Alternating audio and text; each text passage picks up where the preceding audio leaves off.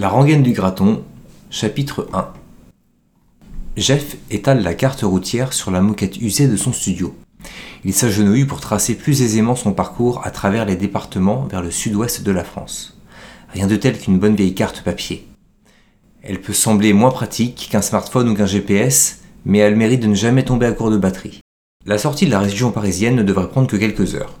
Le réseau cyclable y est dense et les voies praticables en roller nombreuses.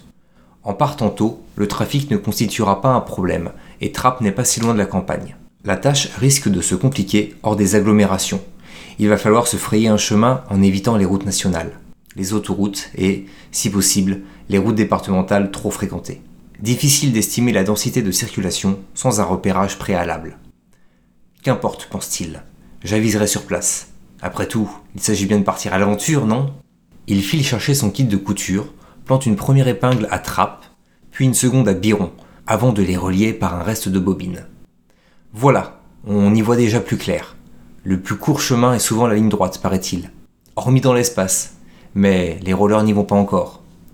Reste à dessiner les étapes. 100 à 150 km par jour devraient pouvoir se faire sans trop de difficultés. Jeff saisit un surligneur jaune et lui fait parcourir les routes départementales les plus proches de son fil d'Ariane. Il prend bien soin d'éviter les grandes villes et leurs alentours, trop fréquentées par la toute-puissante automobile. Ses adeptes ont encore fait des dégâts, voilà quelques jours, un peloton de cyclistes a été fauché par un conducteur de 78 ans. Bilan, un mort et plusieurs blessés.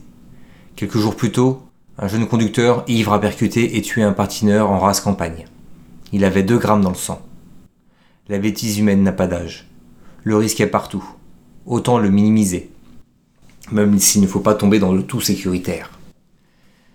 Vivre ne se limite pas à respirer. Vivre, c'est avant tout se sentir vivant dans le plaisir comme dans la douleur. Après une heure d'analyse et quelques prises de notes rapides sur son calepin, le chemin vers la maison natale est achevé. La somme des kilométrages de chaque portion de route donne déjà un aperçu de la distance totale. Environ 800 km. Sept jours devraient suffire. La première étape l'emmènera aux environs de Châteaudun ou de Blois. La seconde vers Loche, puis viendront Lussac-les-Châteaux, Montbron, Coutras, Mont-de-Marsan et enfin Biron. Où dormir se demande-t-il. À vrai dire, tout dépend de l'endroit où l'on s'arrête. Autant ne rien réserver et aviser au fil des kilomètres en fonction de l'état de forme et de l'avancement de l'heure. Camping, gîte, hôtel, maison d'hôte. Les solutions ne manquent pas en France.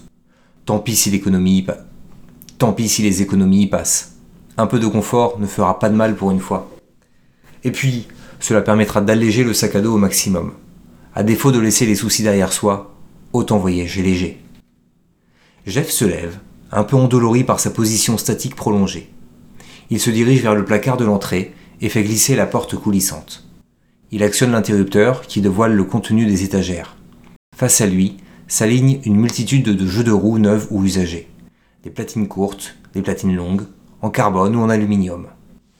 Les étages supérieurs sont dédiés aux coques hautes et basses. La partie inférieure, regroupe une myriade d'autres pièces détachées en tout genre, toutes soigneusement rangées dans de petites boîtes transparentes. Tout en haut siègent des modèles antiques qu'il a chinés ça et là. Certains ont été donnés par des amis proches, passionnés comme lui. Quelques emplacements vides dans cet univers bien ordonné lui rappellent qu'il a dû se séparer d'une partie de ses trésors pour payer son dernier loyer.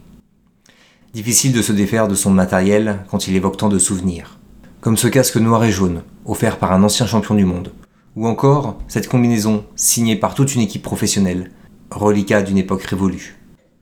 Après quelques minutes de réflexion et d'hésitation, Jeff opte finalement pour une coque semi-montante, confortable, avec un coffre rigide et enveloppant. Une platine 3 x 110 mm en aluminium extrudé de 12,6 pouces et un jeu de roues polyvalente. Ainsi, pas besoin de prendre un jeu de pluie en complément. Pour ne pas surcharger son sac à dos, il se limite à deux roues supplémentaires, à un jeu de roulement, à une clé six pans, ainsi qu'à quelques axes de rechange. Il ne lui faut que quelques minutes pour assembler ses patins. Il pourrait le faire les yeux fermés tant il a répété ses gestes à de multiples reprises durant les 20 dernières années. À l'image des militaires capables de remonter leur arme en quelques secondes. Reste maintenant à choisir quelles affaires emporter. Le volume du sac n'est pas extensible. Pour les habits, une combinaison de rollers de course un survêtement passe-partout, un t-shirt respirant, un maillot de bain et deux paires de chaussettes devraient suffire. à condition de pouvoir les laver à l'arrivée à chaque étape. En ce début d'été, les températures sont clémentes, inutile de partir avec sa maison sur le dos. Pas de chaussures, une paire de sandales conviendra bien pour le peu de marche à faire. Surtout, ne pas oublier de quoi soigner ou prévenir les petits bobos. Des pansements pour les ampoules, de l'élasto pour les frottements et une couverture de survie en cas d'intempérie. Les affaires de toilette se limiteront à la brosse à dents et au dentifrice. Le complément devrait pouvoir se trouver sur place dans les lieux de couchage.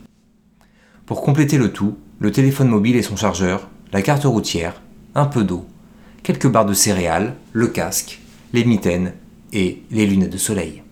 Ces préparatifs terminés, le contenu du sac vérifié une dernière fois, Jeff dépose sa tenue de patinage sur le dossier d'une chaise. Il regroupe toutes ses affaires près de la porte de l'entrée afin de ne rien oublier. Il aurait presque envie de partir dès ce soir tant il se sent oppressé. En quelques pas, il traverse les 25 mètres carrés de son univers pour ouvrir la fenêtre donnant sur la rue. La brise du soir le calme un peu, malgré les relents d'essence qui flottent dans l'air du quartier. Au pied de la tour, dix étages plus bas, une bande de jeunes fait pétarader une motocross pendant qu'un autre groupe fait des concours de wheeling sur un scooter. Le coucher de soleil découpe la forêt des barres d'immeubles sur l'horizon. La ville serait presque belle en ombre chinoise, tant les contrastes occultent ses détails. Apaisé, il se ravise. Prendre la route de nuit, en roller, dans son état d'épuisement physique et psychique, ne serait vraiment pas raisonnable. Mieux vaut patienter quelques heures. Le lever du soleil est prévu aux environs de 6 heures, et son coucher vers 22 heures, soit une dizaine d'heures de roulage potentiel. Même en s'octroyant de longues pauses, la période est idéale pour ce genre de voyage. Une bien maigre consolation. La pénombre a envahi la pièce. Il est temps d'aller se coucher. Jeff se dirige vers la salle de bain, se déshabille, se douche pour gagner du temps le lendemain matin. Puis se lave rapidement les dents. Il retourne dans la pièce principale. Le bon vieux clic-clac lui tend les bras. Il n'a pas le courage de l'ouvrir pour dormir. Il s'affale lourdement, rabat le coin de duvet laissé là le matin même, ferme les yeux et s'enveloppe dans cette odeur familière. Malgré la fatigue, il peine à s'endormir. Les pensées se bousculent dans son esprit là. Le départ imminent, le non-renouvellement de son contrat de travail, sa rupture avec Cassandre. Les larmes lui montent aux yeux. Il sanglote, silencieusement, recroquevillé sur lui-même.